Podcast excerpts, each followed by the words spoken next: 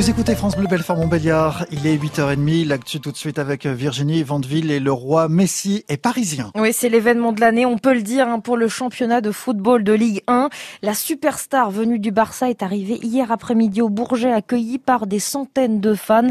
L'Argentin a ensuite passé sa visite médicale avant de fouler la pelouse du Parc des Princes. Vous pouvez d'ailleurs voir tout ça sur francebleu.fr.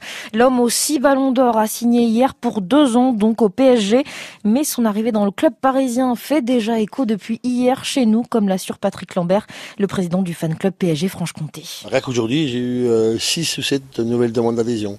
Qu'aujourd'hui, hein, à midi, entre midi et 13h. On ressent un engouement. Euh, j'ai eu 20-25 coups de fil sûrement pour savoir quand est-ce que c'est le premier match, quand est-ce que ceci, quand est-ce que cela. Les gens ils viennent pour Messi et puis il y a beaucoup de papas qui m'appellent aussi. Tous les gamins sont fous de Messi. Après moi j'ai un petit contingent de place.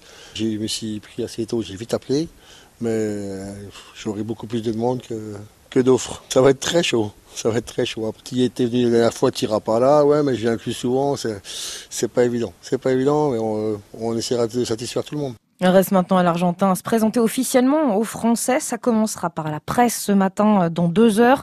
Le public, lui, le verra dès samedi au Parc des Princes lors de la rencontre avec Strasbourg.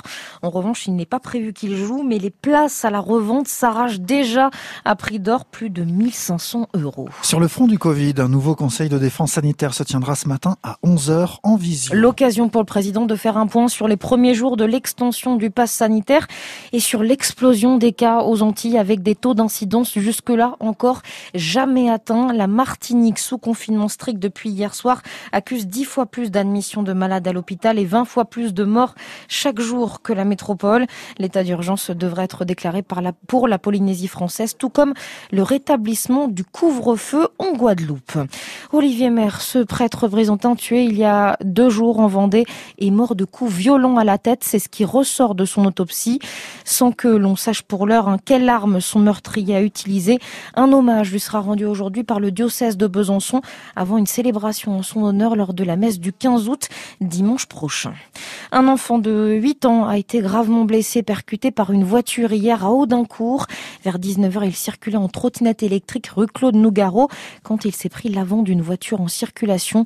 Le petit garçon souffre de blessures à la tête et aux jambes, mais ses jours ne sont pas en danger. Il a dû être héliporté au CHU de Besançon. Et puis Montbéliard va se lancée pour obtenir le label de la capitale culturelle française en 2023. Elle peaufine son dossier et le projet de rénovation à présenter. À la clé de cette compétition, eh bien, un million d'euros de subventions pour le réaliser. Il se porte ce projet sur le réaménagement des alentours du château. Il sera présenté à la population l'année prochaine.